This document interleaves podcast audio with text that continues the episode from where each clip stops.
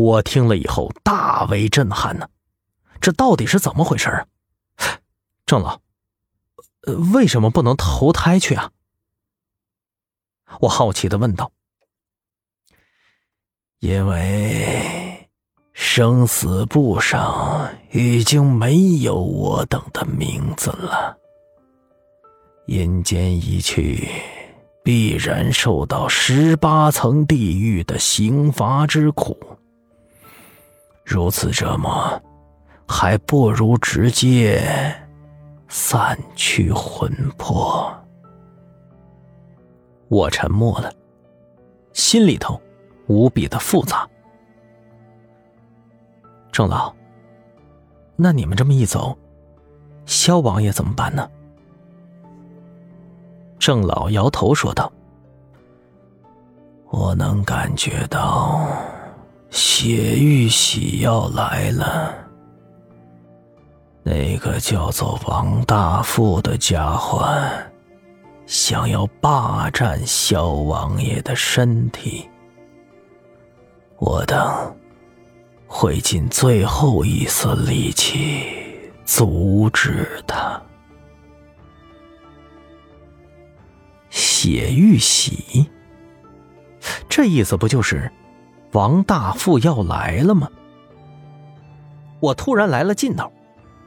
那家伙藏了好久了，还遮掩了天机，连三师叔都没法子算出来，如今终于露头了。我正想着呢，突然发现郑老回过头来，一直盯着我。原本死寂的目光，忽然带着一丝深邃。我心中一凛，有些紧张起来。不会关我什么事儿吧？十三，我看你命格不凡，虽为九死之相，但却是天人之脉。日后一定会有一番作为的，郑老说道。外头，扎小玲正好进来，听到这话以后，一副鄙视的神色说道：“什么天人之相，就是一个猥琐的混蛋。”我扭过头来，狠狠瞪了他一眼。这小妮子，说话真的是不看时间呢。可能是感觉到他们自己的大限将至，郑老开始和几位老伙计念叨起了往事。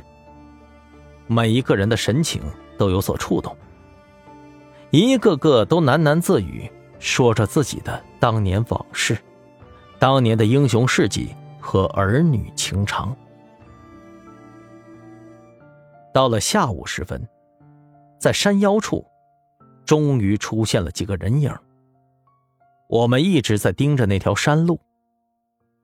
郑老一看，立马起身，其余的几个老头也走出了屋子，每一个都齐聚在了村子里，和昨晚一样，以八卦方位排列。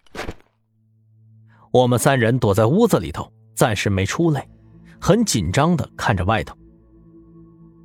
直到那些人走进村子口的时候，我才看清楚了。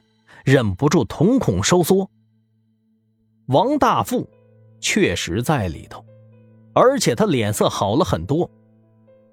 他穿着一件普通的外套，神情淡然。旁边还跟着那个秃子，他们俩果然是勾结上了。后头，则是站着三个年轻人，看上去应该是手下，但是不知道为什么。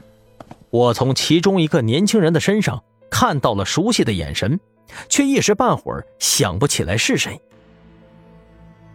这伙人站在村子的围栏外头，没进来，而是盯着郑老他们。老家伙，当年我好不容易找到血玉玺，本能夺下那僵尸王，但却被你们给破坏了。这几十年了，老子我活得很憋屈啊！王大富面色阴沉。郑老开口说道：“小王爷不是你能控制的，生死有命，又何必执着？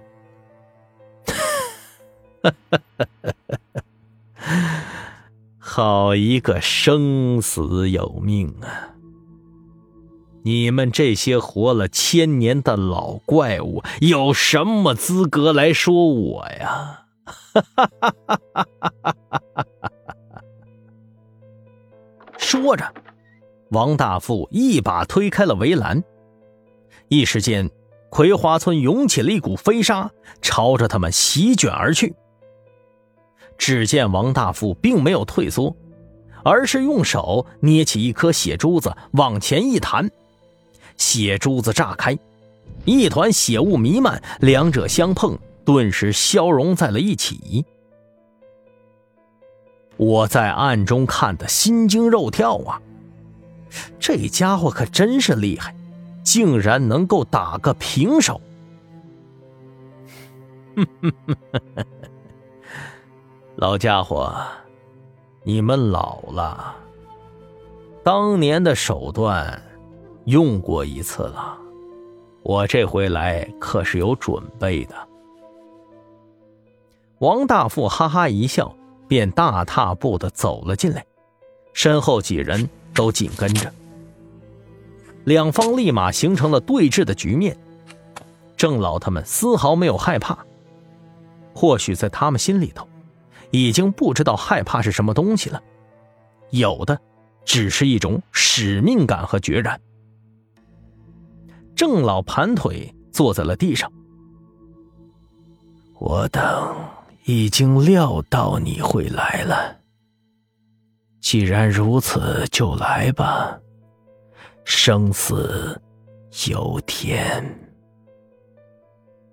其余的七个老头也是一样。他们紧闭双眼，似乎眼前的一切都好似不存在似的。这是一种极致的鄙视啊！王大富的表情开始凝重。只见四周的花香轻轻一吹，场面的气氛顿时紧张了起来。